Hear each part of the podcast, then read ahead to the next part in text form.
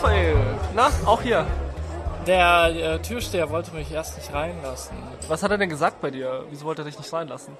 Der hat gesagt, dass ihm meine Uhr nicht passt. Du hast ihm also deine Uhr als Bestechung gegeben und die hat nicht an sein Handgelenk gepasst?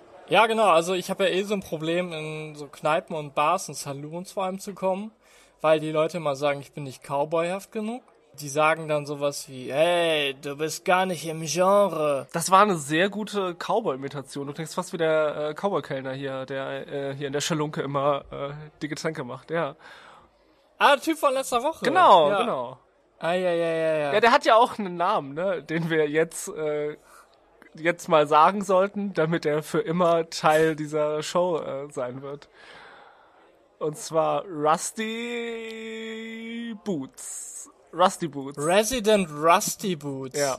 Ja, ein Stammkneipengänger. Der ist schon länger hier und der sitzt immer dort in der Ecke und isst seine Suppe. Ach so, aber ich, also, ich dachte, wir reden gerade über den Barkeeper. Hat der einen anderen Namen? Ich dachte immer das, ich dachte immer der Barkeeper wäre Rusty Boots, aber, äh, da habe ich den so. verwechselt. Nee, wie, wie heißt der Barkeeper? Ernie. Ernie. Ach, Ernie. Das ist, ist es gerade eine Anspielung auf äh, meinen liebsten Trashfilm Roadhouse, wo der äh, Barkeeper auch Ernie heißt? Eigentlich nicht, aber ich tue jetzt mal so, als wenn es das wäre. Ja, genau, richtig. Sehr ja, schön. das war, an den habe ich gedacht, von, von Rust. Sehr gut. äh, ich, du hast Roadhouse nicht gesehen, ne? ähm, nee. Ja. Äh, das ist ein, ein großartiger äh, Film, wo Patrick Swayze einen Türsteher spielt. Äh, jetzt, wo ich drüber nachdenke, Ganz kurz, welches Genre? Welches Genre? Ja, welche Genre ist eine gute Frage. Ähm, ich, ich, ich meine, es ist ein trashiger Film, aber ich glaube, der war nicht absichtlich so gemacht. Also es ist halt ein. Weißt du was? Um ehrlich zu sein, ist Roadhouse ein Western. Der spielt zwar in der Jetztzeit, Oh. aber es geht um einen Cowboy quasi, der in die Stadt kommt und da aufräumt mit dem Verbrechen, also Patrick Swayze. Übrigens, Oh. ich möchte jetzt kurz hier festhalten, dass der Türsteher, den wir noch nicht getroffen haben in unserer Schalunke, also den, der dich vorhin nicht freigelassen hat, ist Ja. Patrick Swayzes Charakter aus Roadhouse. Das möchte ich jetzt feststellen für die Zukunft. Wahnsinn. Ja, Ja, Patrick Swayze ist tatsächlich äh, der Türsteher in unserer Schalunke. okay. Ja, ich hoffe, den treffen wir auch irgendwann mal. Ja, aber witzig. Also Western hat sich ja auch ein bisschen durchgezogen bei uns. Ne? Also jetzt die letzten paar Folgen ähm, haben wir immer wieder äh, Western-Elemente mit drin gehabt. Ist Western für dich ein Lieblingsgenre? Ja, ja, ich glaube schon sehr. Ja, ich, ich mag Western. Ich, ich bin irgendwie auch sehr amerikanisiert aufgewachsen, habe ich das Gefühl. Also, ja, vieles, vieles bringt mich dazu. Aber ich bin zum Beispiel nicht der Typ Mensch, der so gerne Manga-Comics oder so liest. Mhm. Mm, Aber irgendwie, ich mag, ich mag Amerika. Ich mag die Idee eines Landes, was noch gar nicht so lange besteht, was irgendwie viele Mythen nach sich zieht. Das ist greifbarer für mich als viele Jahrtausende von, von äh, Römerherrschaft. Verstehe. Also keine äh, Schwerter- und Sandalen-Filme für dich. Wahrscheinlich eher nicht. Also ich hatte mal eine Phase, da, da mochte ich das sehr, aber das Genre äh, mal mal so, mal so. Ich meine, wir essen ja auch nicht pausenlos ähm, Delikatessen. Und wir haben so Phasen, wo wir Delikatessen essen, oder? Ah, du meinst, dass wir, äh, also dass man generell nicht zu viel von einer Sache essen sollte? Ja, ja, beziehungsweise bei mir ist es so, ich mache das phasenweise. Also ich habe vielleicht mal so eine Phase, wo ich ganz viel davon esse, wo ich vielleicht mal ganz viel Süßes esse oder so. Und dann eine Phase, wo ich eher salzig esse oder sowas. Oder mal eine Phase, wo ich viel Fleisch esse und dann eine Phase, wo ich wenig oder gar kein Fleisch esse. Okay, ich muss zugeben, ich bin langsam aus der Metapher raus. Also Fleischfilme verstehe ich ja gerade noch so, aber welche, was sind süße Filme und was sind salzige? Ähm, Sind salzige Filme Dramen, weil man heult und dann äh, laufen einem so die Tränen äh, ins Gesicht und man, man schmeckt dann das Salz der eigenen Tränen? Ja, tatsächlich. Und salzig geht eigentlich immer. Der Körper braucht ja äh, was Salziges. Wir brauchen alle immer ein bisschen Drama im Leben. Wenn wir kein Drama haben, äh, dann, dann kreieren wir Drama für uns selbst. Wir, wir machen aus kleinen Problemen große Probleme. Und ich zumindest, ich mache das oft so. Also du versuchst aktiv dein Leben zu einem Drama zu machen. Unbewusst, ja, tatsächlich. Okay. Wie? Also erzähl mir, was, was machst du? Äh, ich, ich mal mir Fantasien aus, wie ich irgendein Konzern mal die Richtung zeige oder weiß ich nicht. Es ist, es ist weird. Mm, okay, ich, ich muss jetzt mal, ich muss ein praktisches Beispiel Ja, bringen, bitte. tatsächlich, was mich jetzt vor kurzem beschäftigt hat. Ähm, ich äh, bin ja Arbeitnehmer und deshalb bekomme ich auch entsprechend Abrechnungen. Und die sind natürlich immer mit einer Steuernummer versehen. Das ist eigentlich, also Steuerklasse meine ich. Steuerklasse 1 bei mir. Weil du nicht verheiratet bist und keine. Ja, Kinder genau. Hast. Ja, und es gibt ja auch mehr Fälle, die sein können. Also ganz einfach, Steuerklasse 1. So. Dann, vor kurzem habe ich eine Abrechnung bekommen, wo es dann plötzlich Steuerklasse 6 war. Was bedeutet, dass du viel mehr abgezogen bekommst von deinem Gehalt. Also es macht sich schon bemerkbar. Und ich frage mich natürlich, warum. Und dann habe ich mal nachgeguckt und es hat sich herausgestellt, dass eine Firma einfach meine Steuernummer verwendet hat und mich quasi steuerlich angestellt hat bei denen, so dass sie zu meinem Hauptarbeitnehmer geworden Oh, sind. ist das die Firma, die. Ist das Raphaels Blutbank, die, Es ist die versucht haben, dich äh, Ja. an Bord zu kriegen, dich einfach angemeldet haben, ohne dass du zugesagt hast? Ich glaube schon. Und sie haben einfach an mir gesaugt, gesaugt, gesaugt und ich habe nichts davon mitbekommen, bis es irgendwann wehtat. und es, es kommt mir vor wie, wie so eine Sache, die eigentlich überhaupt nicht sein darf, weißt du? Ja. Und das, das tut irgendwie weh und äh, ja, ich mal mir dann alles Mögliche aus.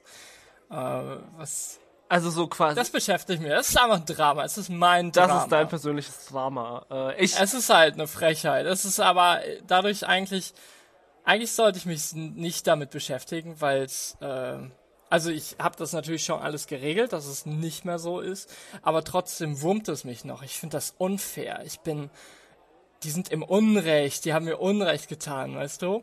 Und deshalb steigere ich mich gerne da rein und äh, mal mir aus, wie ich die irgendwie fertig mache oder so. Ich meine, ich könnte die anzeigen wegen Datenschutzmissbrauch. so eine, so eine Aaron Brockovich-Geschichte, quasi so, wie, Wahrscheinlich. wie ein kleiner Arbeitnehmer eine, eine Firma zu Fall gebracht hat und äh, du mit deinem Anliegen da Gerechtigkeit erleben durftest. Ja, genau. Ich kenne Brockovich nicht. Ja, ich, ich habe ihn auch nie gesehen, aber ich glaube, es ist ein Julia Roberts Film. Ähm, Aha. ich persönlich versuche auch oft mein Leben einem Genre anzupassen, aber ich glaube, bei mir ist es mehr die Sitcom als das Drama. Ähm, ich liebe es, mich in Situationen zu bringen, die mit nur mit Schabernack gelöst werden können, also so mit Sitcom-Logik. Ähm, also tatsächlich meine Lieblingsanekdote ist, dass ich ähm, Guardians of the Galaxy 2 den habe ich gesehen, als ich, äh, ich glaube, im Urlaub war oder so. Und ich habe eigentlich mit meinem Mitbewohner, mit dem ich damals zusammengelebt habe, eine Abmachung gehabt, dass wir immer so Filme, die wir beide gucken wollten, dann auch gemeinsam im Kino angucken. Und das habe ich tatsächlich ein paar Mal leider äh, übergangen äh, und habe bestimmte Filme ohne ihn gesehen. Das hat ihn sehr gewurmt. Und ich dachte irgendwie, wir hätten darüber gesprochen, dass er Guardians 2 nicht sehen will, aber er wollte ihn sehen und ich habe ihn gesehen ohne ihn. Und dann kam er ganz glücklich zu mir und meinte, ah, jetzt bist du wieder da, lass uns doch nächste Woche in Guardians of the Galaxy 2 gehen. Oh. Und das Ding ist, ich mochte den sehr, den Film. Das heißt, es war jetzt nicht so schlimm für mich, den nochmal zu sehen. Also habe ich einfach so getan, als hätte ich ihn noch nicht geguckt. Ähm, und dann, und das ist kein Witz, im Kino ist mir eine Freundin von mir begegnet, der ich erzählt hatte, dass ich den Film schon gesehen habe. Nein. Und dann fragte sie uns, welchen Film guckt ihr denn an?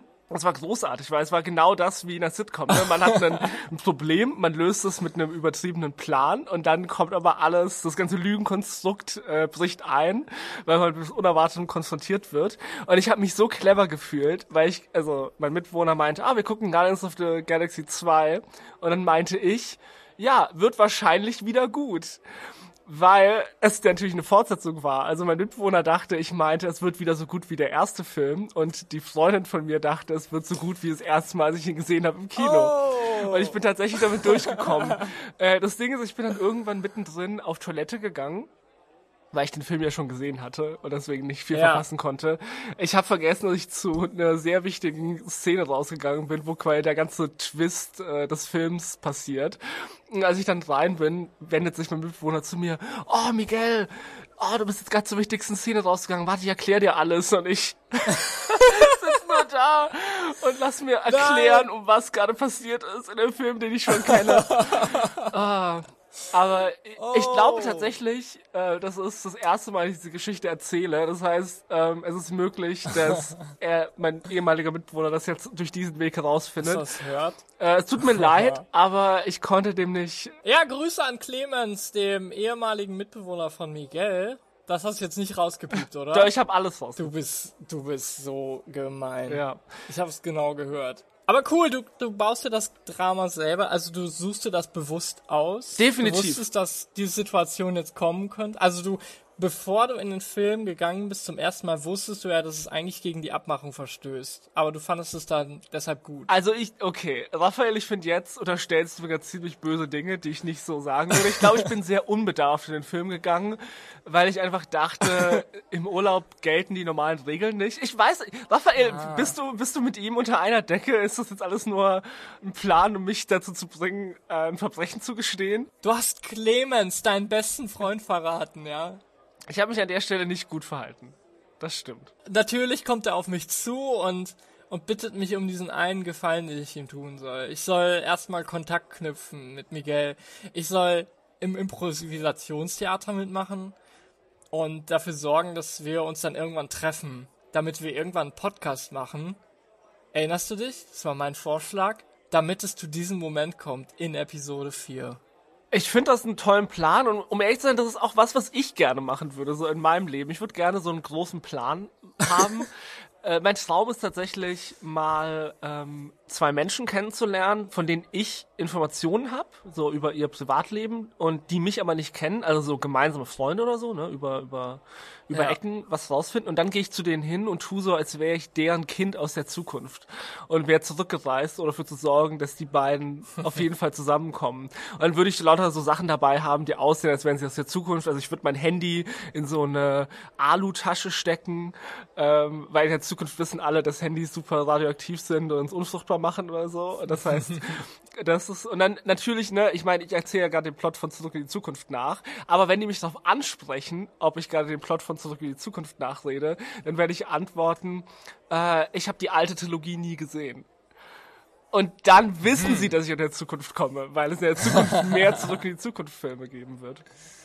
Ah, clever. Ja, der, der, der lange, der lange Weg. Okay, ja was ist ein Ereignis in deinem Leben, das sich angefühlt hat wie eine Sitcom? Weil ich habe das Gefühl, man kann das sehr, das hängt sehr von der eigenen Einstellung ab. Also ein, wenn irgendwie du einen platten Reifen hast, dann kann das scheiße sein und dich ärgern.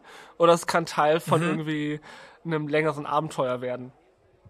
Wenn man es sich so aussucht. Ja, das, das, das stimmt. Wahrscheinlich war es meine Zeit in der äh, Behindertenwerkstatt, in der ich mal meinen FSJ gemacht habe weil dort, also man hatte ständig so Sitcom-Momente tatsächlich. Ich habe das sogar irgendwann mal gesagt und das hat sich so angefühlt, weil jeder Mensch dort ähm, mit ja, natürlich jeder Mensch ist anders, so, aber wenn ein Mensch nochmal eine Behinderung hat, dann ähm, man sagt ja immer, es beeinträchtigt einen Menschen, aber es beeinflusst ihn eben auch. Es, es macht ihn, äh, macht seinen Tagesablauf zu etwas Bestimmten. Das heißt, viele dieser Tagesabläufe sind oft die gleichen und viele dieser äh, Verhaltensweisen sind die gleichen zwangsläufig, weil wenn du ähm, zum Beispiel deine Arme nicht richtig bewegen kannst, dann ähm, muss irgendwie dafür gesorgt werden, dass du Nahrung aufnehmen kannst. Oder wenn du irgendwie ähm, bestimmte, einen bestimmten Tick hast oder so, dann wirst du immer wieder diesen Tick rauslassen. Das heißt, da kommen super lustige, wiederholende Elemente einfach rein, die einer Sitcom ähnlich sind. Und auch genauso die Angestellten, die haben halt auch ihre eigenen Probleme und irgendwie ist das wie eine Gesamtsinfonie am Ende, weil, ja, also ich immer die gleichen Sachen ereignen. Also um jetzt ein Beispiel zu nennen, jeden Tag haben wir äh, Radio gehört. Und im Radio laufen ja häufig auch die gleichen Dinge. Und da gab es immer diesen einen Werbespot, wo irgendwie zwei Frauen miteinander reden. Die eine heißt Bettina und so. Und einer der Angestellten dort, von den Beschäftigten meine ich, ähm, die, der hat, der hat einfach die Sachen immer super lustig wiederholt. Und dann ich kann das gar nicht richtig nachmachen, aber es war so, er hat sich immer gefreut, wenn der Moment kommt. Dann hat er gesagt, Bettina, Bettina, hallo, hallo. Er hat immer so nachgemacht, ich habe mitgemacht. Es war einfach unser Gag, unser gemeinsamer Gag war dieser silly Werbespot, der immer wieder kam. Es war so genial. Es war einfach eine Humor eben. das klingt super. Ja, das ist ein Sitcom-Moment. Ja, oder wenn du plötzlich da jemanden hast, der, also war jemand, der hat wenig geredet, der hatte Autismus mm, und der hat immer so einen Tanz gemacht. Der ist immer so herumgelaufen im Kreis, wie so ein, ja, wie so ein Indianer oder so. Und an, an Karneval hatte er tatsächlich ein Indianerkostüm an und da die Bewegung, die war dann auf einmal, die hat einfach Sinn ergeben. Ne? Die war plötzlich nochmal in einem ganz anderen Bild. Es, es gibt heute das Thema Genre. Ähm, sag mir mal bitte, hast du Kassetten als Kind gehört? Hörspielkassetten? Ich habe sehr viele Hörspielkassetten als Kind gehört. Äh, hauptsächlich äh, Bibi Blocksberg, Benjamin Blümchen. Ja. Aha. Und es gab eins, das war ein Alien, der einem Mathe beigebracht hat. Ich kann ja nicht mehr sagen, wie der hieß. ja. Oh, oh, mir hat ein Alien die Straßenverkehrsregeln beigebracht. War das der gleiche Alien? Äh, das weiß ich nicht. Könnte sein. Aber ich meine, ich finde die Idee auch ziemlich gut, weil die Idee ist ja, Kinder sind Aliens, weil sie auf diese Welt kommen und erstmal alles nicht verstehen. Und Aliens kommen auch auf diese Welt und die verstehen erstmal alles nicht. Die müssen die Straßenverkehrsregeln erfinden. Also insofern war die Idee voll cool. Ja, aber auf der anderen Seite, ich weiß nicht, ob ich jemandem vertrauen würde, der selber nicht Auto fährt. Also so, weißt du, ich meine, das ist einfach nur irgendein Typ, der genauso viel über Straßenverkehrsordnung weiß wie du und sagt, ja, huh, dieser, nur der weiße Strich auf Rot, das weiß ich, das heißt bestimmt, da gibt's Pommes oder so. Also, ne, ich bin da, ich wäre da sehr vorsichtig, Lebensratschläge von Aliens zu bekommen. ne, also das Alien hat natürlich das erklärt bekommen von irgendwem. Das Alien war, glaube ich, der, der halt ständig versehentlich gegen Regeln verstoßen hat oder sowas. Also dem wurde das erklärt. Aber das ist nett, das stimmt, das ist dann gut. Allerdings, das funktioniert. Ich habe jetzt Sorge, dass einfach Aliens auf unseren Straßen fahren und sich nicht mit der Straßenverkehrsordnung auskennen. Ist das nicht so? ich habe tatsächlich auch Benjamin Blümchen und Bibi Blocksberg gehört. Ähm, hast du auch Musik gehört auf Kassette? Oh ja, das Ding ist, ich hatte als Kind eine sehr große Schlagerphase und ich weiß leider nicht, wo die herkam. Ähm, ich glaube, ich hatte irgendwo no eine way. Kassette gefunden, halt mit aus dem Radio aufgenommenen Schlagern, also sowas wie ganz Paris, Freund von der Liebe, äh, die Liebe ist ein seltsames Spiel, ähm, Kriminal-Tango, solche Sachen. Also ich bin da tatsächlich, äh, was deutsches Liedgut angeht, äh, ganz gut gefestigt, aber nur Sachen, die vor meiner Geburt rausgekommen sind. Oh mein Gott. Okay. Bei mir war wenig Musik, sehr viel Hörspiel. Ich glaube, da kamen auch schon CDs dann auf oder so. Wo wir gerade in der Welt der Hörspiele sind, du kennst doch Bibi und Tina, mhm. ne, die Spin-off-Serie von Bibi und Blocksberg. Bibi und Blocksberg, ja. genau. Bekanntermaßen äh, geht es in Bibi und Blocksberg um Bibi, die Frau ohne Nachnamen, und den Blocksberg, den Hügel, auf dem sie lebt. Äh, nee, in Bibi und Tina geht es ja um eine Hexe, die reiten kann und eine ganz normale Person, die nicht zaubern kann, die reitet. Und ich habe das Gefühl, es ist sehr klar, wer der Star von den beiden ist. Also ich verstehe nicht den Reiz von der Geschichte, wo eine Person mhm cool ist und magische Fähigkeiten hat und die andere ist einfach nur eine normale Frau, die reiten kann. Weißt du, was ich meine? Ja. Es ist eine seltsame Prämisse für ein Hörspiel. Also es ist wie wenn es eine, eine Fernsehsendung gäbe über ein Café, das geleitet wird von einem ehemaligen Baseballcoach und Superman. Das, ja, das stimmt. Das, das ergibt keinen Sinn, wenn man es von dieser Seite betrachtet. Vielleicht waren die also zielgruppenorientiert oder so. Aber kann nicht jedes Problem, das Tina hat, von Bibis Magie gelöst werden? Absolut, sie könnte ein Pferd haben, was einfach fliegt oder so. Wieso, jetzt wollen wir drüber reden, wieso hat Bibi überhaupt ein Pferd? Sie hat einen Besen, auf dem sie fliegen kann. Ist das nicht objektiv besser? Du musst den Besen nicht füttern, du musst ihn nicht striegeln. Dein Besen kann keine Koliken bekommen, dein Besen kann dir nicht die Hand abbeißen. Ah, ein Besen ist ja auch nicht zutraulich und wendet sich nicht irgendwie an dich in schlechten Zeiten oder gibt dir Ratschläge. Hat dir noch nie einen Pferd einen Ratschlag gegeben? Äh, nur Mr. Ed. Äh, du kennst Mr. Ed, das sprechende Pferd? Was, Mr. Ed? Nee. Mr. Ed war ein sprechendes Pferd aus dem Fernsehen. Das war ein? Pferd und dem haben sie Ah. Erdnussbutter äh, auf die Zähne gerieben, damit er seinen Mund auf und zu macht.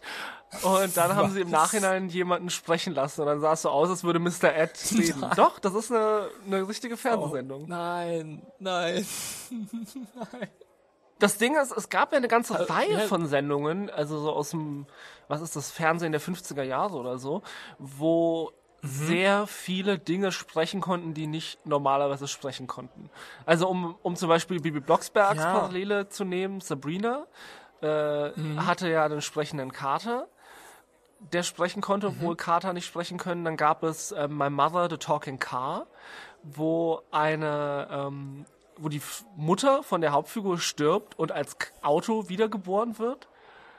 Also es gibt eine ganze Reihe von seltsamen ähm, Serien. Und natürlich mein absoluter Favorit, ähm, Lancelot Link heißt die Serie, glaube ich.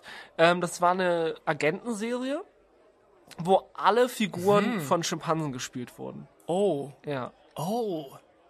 Das klingt so wie etwas, was du heutzutage nicht mehr machen kannst, weil, weil es gegen die Rechte von Tieren verstoßen würde. Und auch gegen den öffentlichen Geschmack. Also so, ich glaube, wer will Ja. sehen, wie sich Schimpansen eine halbe Stunde lang Erdnussbutter von ihren Zähnen lecken, weißt du? Ich, es ist echt eine gute Frage. Warum war das so in? Also was mögen die Leute daran? Ich meine, heute sind es Animationen von Spielzeugen, die so beliebt sind oder so. Wobei eigentlich nach wie vor Tiere, die sprechen, sind es immer noch. Soll das irgendwie interessanter machen wahrscheinlich, ne? Aber so richtig halt reale Tiere, die sprechen, findet man ja kaum noch, habe ich das Gefühl, so im äh, Fernsehen.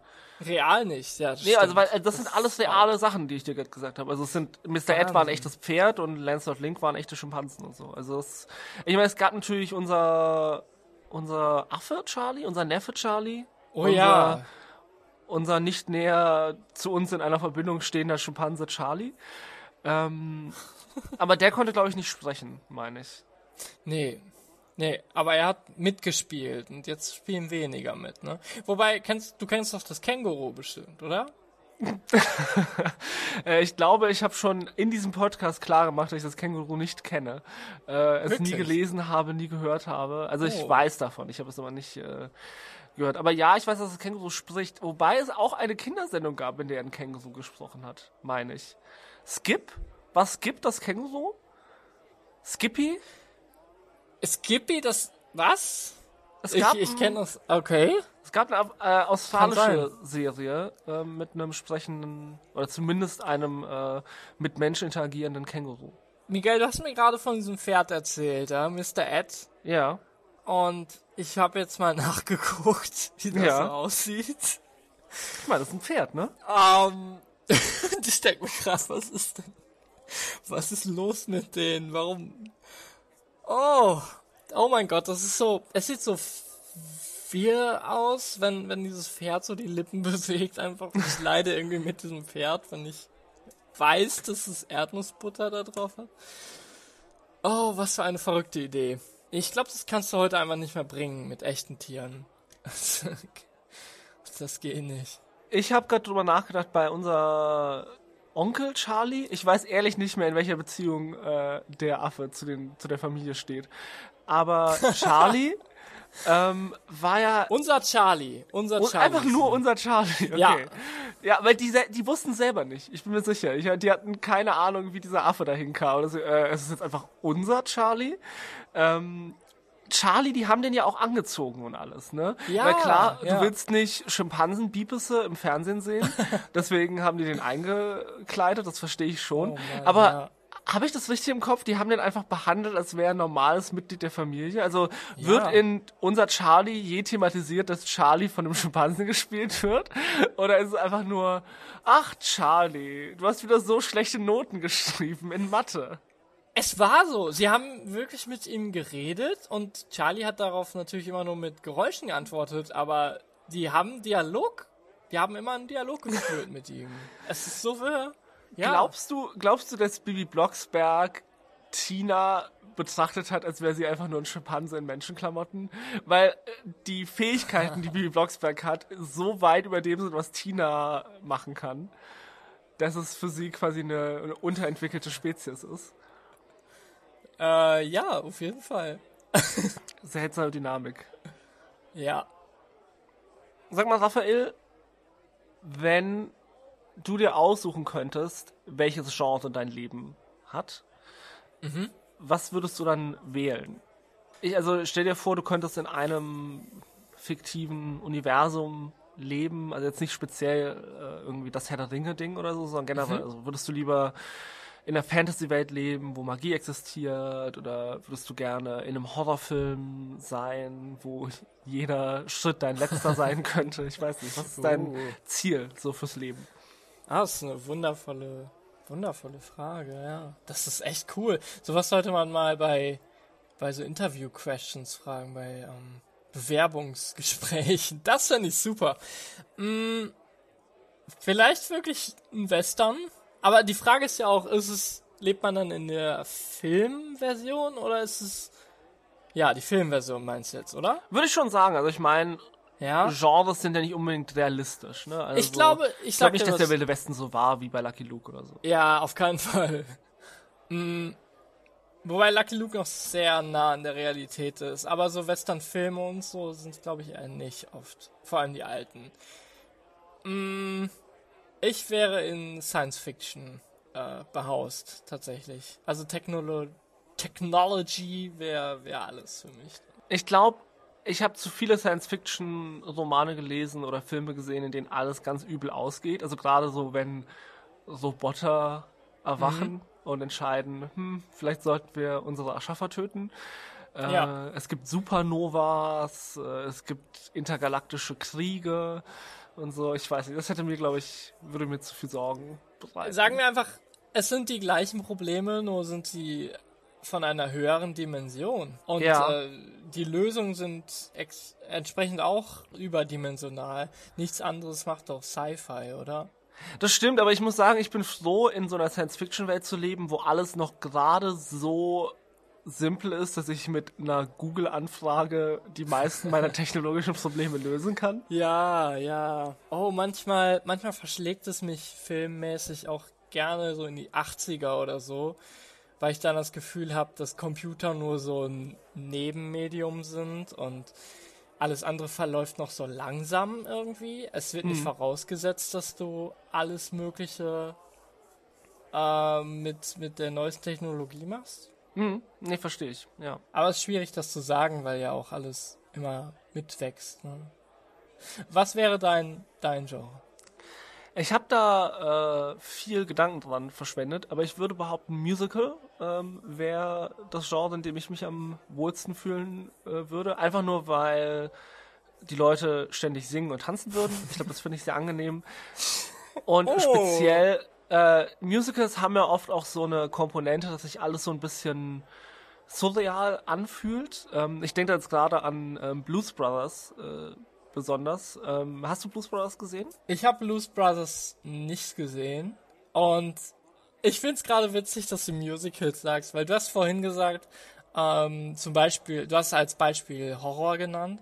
Und dachte ich so, nee, Horror auf keinen Fall. Das wäre mir viel zu ungemütlich irgendwie. Das wäre mir viel zu beängstigend. Und jetzt hast du Musicals gesagt und ich denke mir sofort, ich würde eher in Horror leben als in Musicals.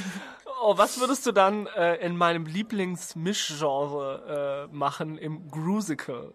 Ich weiß, ich habe Grusical irgendwann mal in einer Fernsehzeitschrift gelesen und das ist mein absolutes Lieblingswort.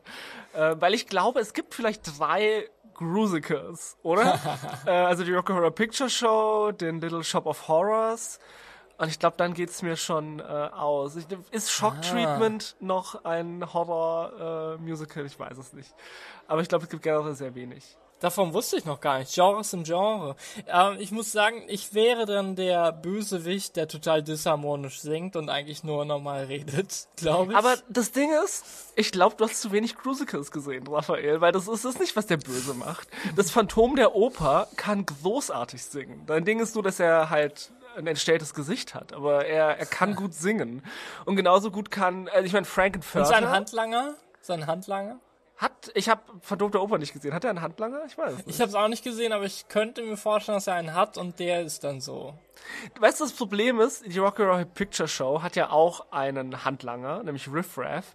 Ähm, das ist zufällig der Typ, der das Musical selbst geschrieben hat. Also auch da wieder jemand mit sehr viel Musiktalent an der Rolle. Ich glaube leider, Raphael, ähm, du wirst diese Figur nicht finden, die schlecht singt. Also, um, ja gut. Also ich wäre ein guter Bösewicht auf jeden Fall. Ich würde einfach sagen so, hey, hey ihr, hört mal auf zu singen, ja? Das wäre eine tolle Idee für einen Musical-Bösewicht. Einer, der verbietet zu singen. Das wäre quasi Ja. Footloose, aber äh, Nein, Lip, wir werden nicht aufhören zu singen. Lips loose. Also es, man darf nicht singen in dieser Welt. Ja. Oh, ja, super. Das ist ein gutes Musical. Theoretisch, Raphael, ist es möglich, dass jeder einzelne Film mit einem Bösewicht, der kein Musical ist, einen Bösewicht hat, der es verbietet zu singen. Weil, was wiss, wissen wir, ob nicht vielleicht Dr. No aus James Bond irgendwie eine geheime Waffe hat, mit der er die ganze Zeit verhindert, dass äh, Sean Connery in Gesang ausbricht? Es Eine riesige sein. Orgel. Wir wissen es nicht. Es wird halt im Film nicht gezeigt, aber eventuell verhindert er als einziger, dass die ganze Zeit gesungen und getanzt wird. Dr. No. Dr. No ist auf einer dieser atomaren Inseln, richtig? Ich, ich muss sagen, du überfragst mich. Ich kenne sehr viele fiktive Doktoren, aber ich kann sie nie richtig zuordnen. Dass Dr. Ja. No James Bond ist, war jetzt Zufall. Ich weiß, wir haben natürlich noch einen Dr. Mabuse, äh, einen Dr. Caligari. Ähm, ich habe vor kurzem erst rausgefunden, dass Dr. Chivago ein Westernheld ist und nicht Leute auf einer Insel hält und in Tiere verwandelt. Also ja, zu viele Doktoren. Ich dachte immer, es wäre eine Firma, die Socken herstellt oder so. Chivago? Ah, nee, es war Trivago, die, diesem Affen. Ist Trivago nicht ein ähm, Reisebüro? Das kann auch sein. Also kann sein, dass sie auch Socken herstellen, aber es klingt nicht nach ihrem lukrativsten Geschäftszweig. Ich wahrscheinlich ist es so ein Reisebüro. Ja, es ist ein Reisebüro. Ähm, was wollte ich gerade sagen? Ja, Dr. No ist äh, mein Lieblings-James Bond-Film, glaube ich. Er ist auf dieser atomaren Insel und wo du gerade Musik sagst, wenn man in seinem Lab ist oder in seinem In seinem Laboratorium. in seiner Anlage, ja, da spielen seine seine Scharen an allen möglichen Hebeln und so und man hört tatsächlich auch Musik. Von daher finde ich die Be Verbindung sehr treffend. Oh! Das ist, das, wow, das ist ja wirklich gut getroffen, ja. Ja, wir befinden uns, äh, keine Ahnung, in, in älteren Jahrzehnten, ich weiß nicht, von wann das ist. Und wie stellt man denn dar, dass jetzt hier die atomare Strahlung irgendwie sich erhöht oder so? Und das haben die tatsächlich mit Sound gemacht. Also es war so ein Sound, so ein äh, eine Einfach ein Frequenz. Kraftwerk ja, genau, so eine, eine, eine Frequenz. Kraftwerk-Single. Ja, das ist Single, genau. Und die haben dann so ein Rad gedreht und dann wurde es immer höher, so die Frequenz wurde einfach höher. Immer höher. Ja, es war So ein wirklich. Musik. Dr. No's Ja. atomare Orgel.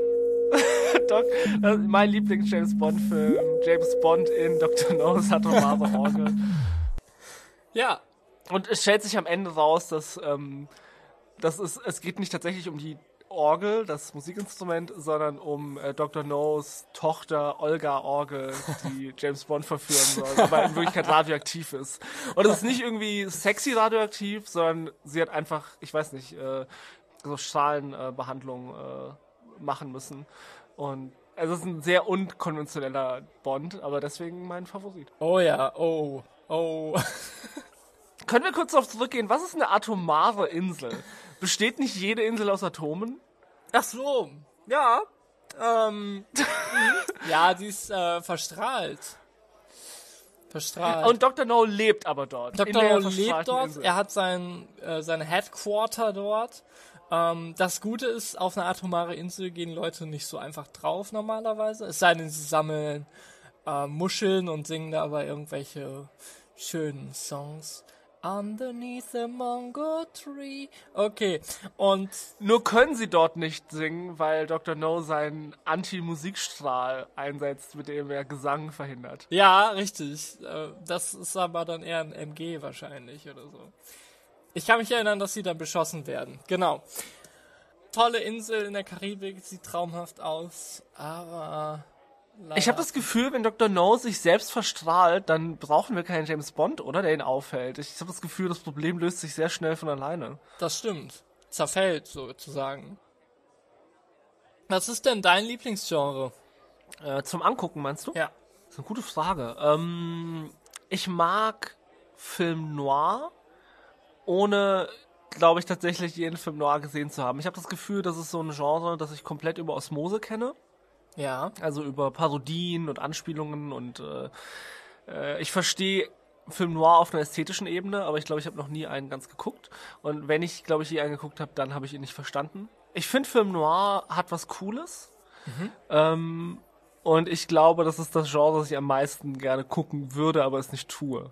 Aber kennst du es? Weißt du, was es ist? So diese, diese Krimi-Sache. Es ist verregnet, der Detektiv äh, hat seinen Hut tief in die Stirn gezogen und durch ein Fenster fällt der Schatten der äh, Rollos in sein Gesicht und nur seine Augen sind erleuchtet.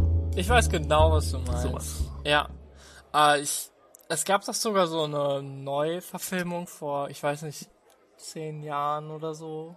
Äh, Los LA Confidential, kann das sein? Ich weiß, also ich, ich habe den Namen schon mal gehört, aber ich weiß nicht, was das ist. Das ist auf jeden Fall in diesem Genre. Was mir auch noch einfällt, ist ähm, im Spiele-Genre gibt's äh, das Spiel Heavy Rain. Kennst du das? Ist tatsächlich in dem Stil. Das ist ja so eine Art interaktiver Film, nicht wahr? Also man kann Absolut. durch ja. Eingabe irgendwie die Geschichte verändern. Es gibt ein sehr tolles Video, wo jemand in einer Verfolgungsjagd keinen einzigen Knopf drückt. Und das heißt, die Hauptfigur rennt einfach immer in so Fischstände rein und stolpert über jede einzelne Schwelle äh, und wird von drei Autos angefahren. Aber er, also er verliert nie die Spur, weil man kann nicht verlieren in der Sequenz. Oh mein großartig. Gott, ich muss es sehen. Super. Was ist dein Lieblingsgenre, Raphael? Was guckst du gerne? Ja, ich schaue tatsächlich. Das kenne ich noch gar nicht, das Genre. Ja, äh, es ist ein super Genre. Mm, Das ist vielen nicht bekannt, aber ich habe mir überlegt, das ist jetzt mein Genre. Ich bin der Einzige, der dieses Genre guckt, hört und sieht Und produziert?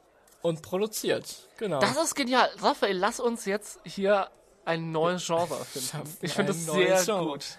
Super, ja.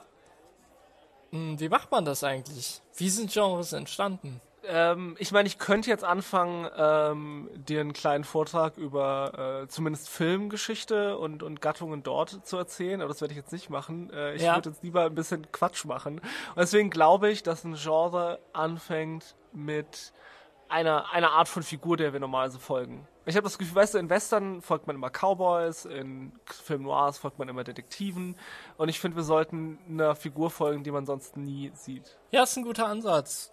Hm, Was ist ein Genre, in dem nur, ähm, in dem Gemüse plötzlich zum, zum, zum Menschen wird?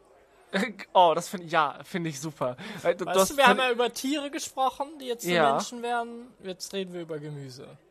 Das, das finde ich großartig. Gemüse ist viel zu selten anthropomorphisiert in, in Filmen und so.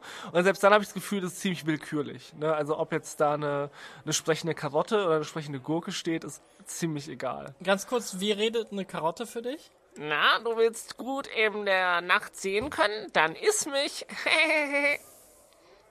ja. Sehr gut. Ja, so, so sind äh, Karotten drauf. Und das Ding ist, tatsächlich dieser ganze Ding, dass, dass Karotten einem gut, äh, gute Nachtsicht geben, ist eine Propagandalüge aus dem Zweiten Weltkrieg, äh, weil die Engländer ähm, so erklärt haben, dass sie Flugzeuge aus Deutschland äh, orten konnten und wollten ihre Sonartechnologie nicht äh, weitergeben. Äh, und deswegen ist, also Karotten sind für mich immer automatisch Propagandamaschinen für das Vereinte, Vereinigte Königreich. Das ist, wie ich Karotten charakterisiere. ja, okay, Ja. warum nicht? Ja, Super. Ich habe mich gerade gefragt, wie Gurken sprechen. Ich stelle es mir so vor. Hallo, ich bin ein langes Gemüse. Glaube ich, weil sie sehr wasserhaltig sind, oder? Weil sie sehr Wasser. Ich habe tatsächlich kein einziges Wort verstanden von der Gurke. Ich finde es auch gut, weil in den meisten okay. Filmen versteht man viel zu viel von den Charakteren. Vielleicht finde ich, sollten wir generell, ich meine, man muss drüber nachdenken, Gemüse kann ja normalerweise nicht reden. Also ich finde, in unserem Genre sollten einfach keine Dialoge vorkommen. Und unser Genre heißt Vegetar. Bilis. Vegeta. Vegeta. Ve Vegeta, wie der Dragon Ball Charakter. Das ist gut. Den ich nicht kenne, aber ja. ist nicht schlimm. Okay. Nee, Vegeta, finde ich gut. Ähm, weil das Ding ist, schau, schau mal so, ne? Wir haben ja, es gibt ja viele Genres, in denen geredet wird. Äh, mhm. Zum Beispiel Musical, äh, Drama, äh, Krimi, ja. Historienfilm. Aber es gibt eigentlich nur ein Genre, in dem nicht geredet wird, nämlich Stummfilm. Und jetzt gibt es ein zweites, und das ist Vegeta. Ah. Finde ich oh. gut, ist okay. Guckt man sich dann nur Gemüse an einfach?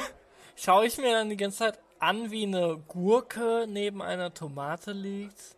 Um ehrlich zu sein, Raphael, das finde ich genial, weil viele Genres sind ja ich meine, du kannst ja Kunstarten nicht so direkt voneinander trennen. Die beeinflussen sich ja alle untereinander. Ne? Also mhm. zum Beispiel, wenn wir jetzt mal im Film bleiben, die ersten Filme äh, waren oft Adaptionen von Theaterstücken. Also dementsprechend sind die Themen, mit denen sich die Theaterstücke beschäftigt haben, also ja. waren das jetzt Historienfilme, waren das Komödien, waren das romantische Geschichten, das hat sich dann ja wieder gespiegelt im Film. Also dementsprechend hat sich die, das Genre übertragen. Und ich glaube, wir haben gerade geschafft, eine Filmversion von Stillleben hinzukriegen. also wir filmen einfach Gemüse ab, das einfach nur Super. in der Gegend rumliegt. Ja. Geil. Was für ein gutes Genre, das wir da erfunden haben. Wahrscheinlich ist es langweilig, aber gut. nee, ich glaube, ich glaube, das ist, dass die Leute als der erste, ähm, als der erste Actionfilm gedreht wurde, haben Leute auch gesagt, Aha. das ist langweilig. Wir wollen statische Bilder, wir wollen äh, Tafeln, äh, auf denen die Dialoge stehen und so. Äh, wir wollen nicht dieses ganze Bewegung und so drin haben, weil das waren die nicht gewohnt. Aber weißt du, ähm, inzwischen können wir den Actionfilm äh, auch durchhalten, weißt du, und der langweilt uns nicht mehr, weil wir uns daran gewöhnt haben, dass es Actionfilme gibt. Und genauso sehr ist es mit Vegeta-Filmen. Du hast recht. Du hast recht. Leute werden einfach irgendwann in der Situation sein, dass sie nichts anderes mehr schauen wollen. Ich würde tatsächlich gerne äh, hier einen kleinen Science-Fiction-Einwurf machen. Ich würde gerne in die Zukunft gucken. Und zwar so in 30 Jahren ähm, würde ich gerne in einen Klassenraum gucken, wo gerade äh, das Vegeta-Genre durchgenommen wird. Das Jahr 2050. Menschen sind nur noch Gemüse. Und deshalb schauen sie nur noch Gemüse. Ja, fahre fort. Ähm, das ist die Klasse. Äh, wenn wir uns den äh, Vegeta-Film angucken, dann müssen wir betrachten, dass er von einem großen Blockbuster abstammt. Das war, es gab genau einen Film, von dem das ganze Genre heraus explodiert ist. Ähm, Tommy, kannst du bitte der Klasse sagen, äh, was dieser Film war? Ja, war das Rohkost? Die Erfrischung? Ah, Rokos, die Erfrischung ist doch erst vor zwei Jahren rausgekommen. Das ist, äh, das Vegeta-Genre gibt es schon viel, viel länger. Oh, was bist du blöd. Nein, das war doch Salat. Genau, Tommy, du bist blöd und ich hasse es, dass ich dich unterrichten muss. Wenn du nicht mein eigener Sohn wärst, hätte ich dich schon lange rausgeschmissen. Richtig, es war Salat. Mit Salat hat das Vegeta-Genre seinen großen Durchbruch gehabt. Wir erinnern uns zurück, Shia LaBeouf, äh, bevor er der Präsident des Mondes wurde, war ein Filmschauspieler. Und er hat diesen Salat in seiner Hand gehalten. Ja, ja, tatsächlich, in frühen Vegeta-Filmen tauchten ab und zu auch noch Menschen auf. Das ist natürlich eine Konvention, die lange aus der Mode gefallen ist. Aber dieser Salatkopf war die Performance schlechthin. Es wurde eine neue Kategorie bei den Oscars eingeführt, nur für diesen Salatkopf. Das ist unglaublich. Hm. Also genau, mit dem Salatkopf wird's anfangen. Äh, der wird auf, äh, auf dem äh, auf der Berlinale laufen ähm, und erstmal wenig Zuspruch finden, aber ähm, tatsächlich wird sich im Nachhinein, also am Ende des Films kommt dann so ein, so ein, äh, so, so, so, ein, so ein Abspann, in dem steht, und der Salatkopf wurde gespielt von einem Kohlrabi und alle werden ausflippen, weil dieser Kohlrabi so überzeugend einen Salatkopf gespielt hat. Das ist, es hat verändert, wie Leute essen. Nachdem sie diesen Film Unfassbar. Ah, ja, ich habe ich hab mir gerade auch so eine skurrile Geschichte vorgestellt, wie das Kino kaum besetzt ist bei der Berlinale, aber jemand schneidet den Film illegal im Kino mit. Hm. Dann postet er das online und dadurch geht es viral. Einfach der Vertriebsmittelweg falsche. Das ist eine, das ist eine gute Idee. Ich habe ja. tatsächlich, ähm, ich würde gerne, wenn ich einen Film drehe äh, und der im Kino läuft, dann würde ich gerne selber die Raubkopie ins Internet stellen Und zwar, ähm, ich würde dann jemandem die Kamera in die Hand geben und dann guckt er sich diesen Film an und so nach fünf oder zehn Minuten komme ich als Regisseur rein, so, hey, Entschuldigung, filmst du gerade meinen Film ab? Und dann nee, ziehe ich den so aus dem Publikum oh. raus, so aus dem Kino raus und dann hängen wir irgendwie so in einem McDonalds, der so fünf Minuten vom Kino entfernt oh. ist, so ab und reden oh. dann darüber so, hey, ähm, wieso denkst du, dass es fair ist, meinen Film einfach so zu klauen? Und dann kann er darüber reden, was er an meinem Film so mag und dann ist quasi wie so ein Director's oh, Commentary. Er geht weiter, ja. ja, genau. Also es hat genau die, die Länge Super. von dem tatsächlichen Film, aber Genial. Die, er wird nicht mitgefilmt im Kino. Das fände ich eine tolle Idee. Ich wette, ich wette, das wird in den nächsten 50 Jahren noch irgendwann passieren. Gerade wenn niemand mehr so wirklich ins Kino geht oder so, vielleicht passiert das ja, könnte ja sein, ähm, dann wird genau sowas jemand machen. Das wäre so, ach genial. Ist es dann die dritte Wand zu brechen? Die, ne, es gibt ja, also es gibt ja erstmal, die drei Wände sind ja die normalen. Äh, es gibt die vierte Wand, das ist die zwischen Publikum und äh, Inhalt. Äh, also ja. das wäre in dem Fall, äh, ja, ich, vielleicht man, vielleicht wäre das ein vierte Denk schon. Hey, Kann, Sie! Ja, Sie! Kommen Sie mal mit! Und dann gehen die raus und die, du bewegst dich mit diesem Regisseur mit. Du bist die Kamera. Ja, es gibt ja so Filme, die einen entführen. Ne? Ich weiß nicht, hast du äh, Monty Python und der Sinn des Lebens gesehen? Ja. Ja, da gibt's ja auch irgendwann mittendrin eine Stelle, also während so der, ne, der Film geht ganz normal weiter und auf einmal kommt jemand und sagt, hey du, komm mal mit, hey, komm mal mit. Und dann, äh, und dann da, geht der, ah. gehst du so mit dem aus dem Lokal raus und ich glaube, dann, dann folgt er so, hey hier, oh, gleich, ich glaube, an der nächsten Kreuzung ist es, an der nächsten Kreuzung ist es, dann läufst du dem einfach hinterher. Oh, daran erinnere ich mich nicht mehr. Ja. Krass, wie cool. Das fand ich sehr witzig. Das äh, finde ich eine coole Idee, dass du einfach äh, du abgelenkt wirst. Ich finde das, ich weiß nicht, in, in VR sollte das das geben. Ich fand das cool. Ich finde, in jedem VR-Spiel sollte es einfach eine Figur geben, die nur dafür da ist, um dich wegzulocken von der dem Videospiel selber. Ja. Und einfach nur sagt so, hey, komm mal hierher. Und dann läufst du einfach. Und das Ding ist, oh mein Gott, wir könnten den so programmieren, dass er, dass das quasi deine Wohnung scannt und dann dir Anweisung gibt, aus deinem Haus rauszugehen oder in die echte Welt. Und quasi so, es, also es versucht dich wirklich an einen echten Punkt in der Welt zu ziehen. Also egal, wo du dieses Spiel anfängst, es versucht dich immer irgendwie auf den Times Square oder so äh, zu zielen. So, hey, steig hier in das Flugzeug, komm schon, hey. Und du also, musst da hingehen, um das Spiel weiterspielen zu können. Ja. können wir es hinkriegen, einen Podcast aufzunehmen, der Leuten Anweisungen gibt, wie sie sich, also wie sie sich im echten Leben bewegen sollen? Also die können den dann hören, die, die stecken den sich in die Ohren äh, und dann wir bräuchten halt einen Ort, der oft, also den es oft gibt und der ähnlich aufgebaut ist. Also zum Beispiel ein Ikea oder so. Also dann könnten wir in unseren Ikea gehen und, und so aufnehmen, so, hey, komm hier in die Küchenabteilung, hey, dreh mal an den Wasserhahn und so. Äh, und dann könnten andere Leute halt in Bochum oder so in ihren Ikea gehen und dann die Dinge machen, die wir ihnen sagen. Die Idee ist super cool. Äh, und ich muss sagen, das äh, gab es schon. Ähm, oh nein! Genau das. Also nicht im, ich habe es noch nicht im Podcast gehört, aber tatsächlich die Idee ist wie bei so einem Flashmob, dass unterschiedliche Leute, tatsächlich auch unterschiedliche Gruppen, ich glaube, dann gab es vier verschiedene Gruppen, die haben eine Audiodatei bekommen, jede Gruppe eine eigene und hatten dann eine bestimmte Anweisung einfach.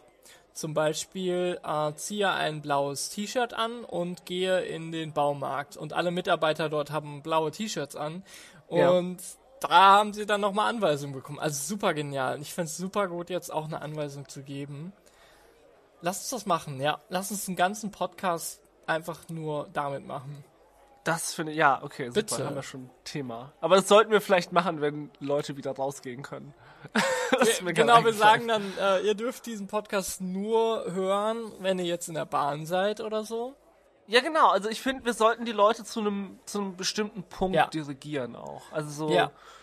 Ähm, Stimmt. Dann sagen wir einfach, ja, verlasst jetzt euer äh, Wohn Wohnungsverhältnisse. Ja geht raus und geht an den bekanntesten Ort eurer Stadt. Dann hört weiter. Ich fände es cool, wenn wir was finden würden, was überall identisch ist, dass wir wirklich sagen können, geht jetzt durch die linke Tür oder so. Warte, warte mal kurz, Miguel. Ähm, warte mal. Ich krieg gerade einen Anruf. Ja? Hallo? Wer ist da? Wer? Dr. O? Ach, Dr. No. Ach so. Okay. Wie? Sie haben Krebs. Oh, es tut mir leid. Sie sammeln jetzt Spenden, okay. Ähm, ja, ich bin ein bisschen knapp bei Kasse. Vielleicht, äh, wenn ich nächsten Monat, okay? Äh, sorry, Raphael, äh, dass ich dich unterbreche, aber ich krieg gerade einen Anruf. Lass mich mal kurz äh, rangehen. Ja? Hallo? Mr. Krabs? Sie haben Dr. No?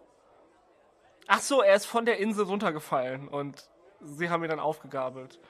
Und sie jetzt verlangen jetzt ein Lösegeld. Aber niemand von uns will Dr. No zurückhaben. Er hat uns verboten, Musik zu machen. Okay.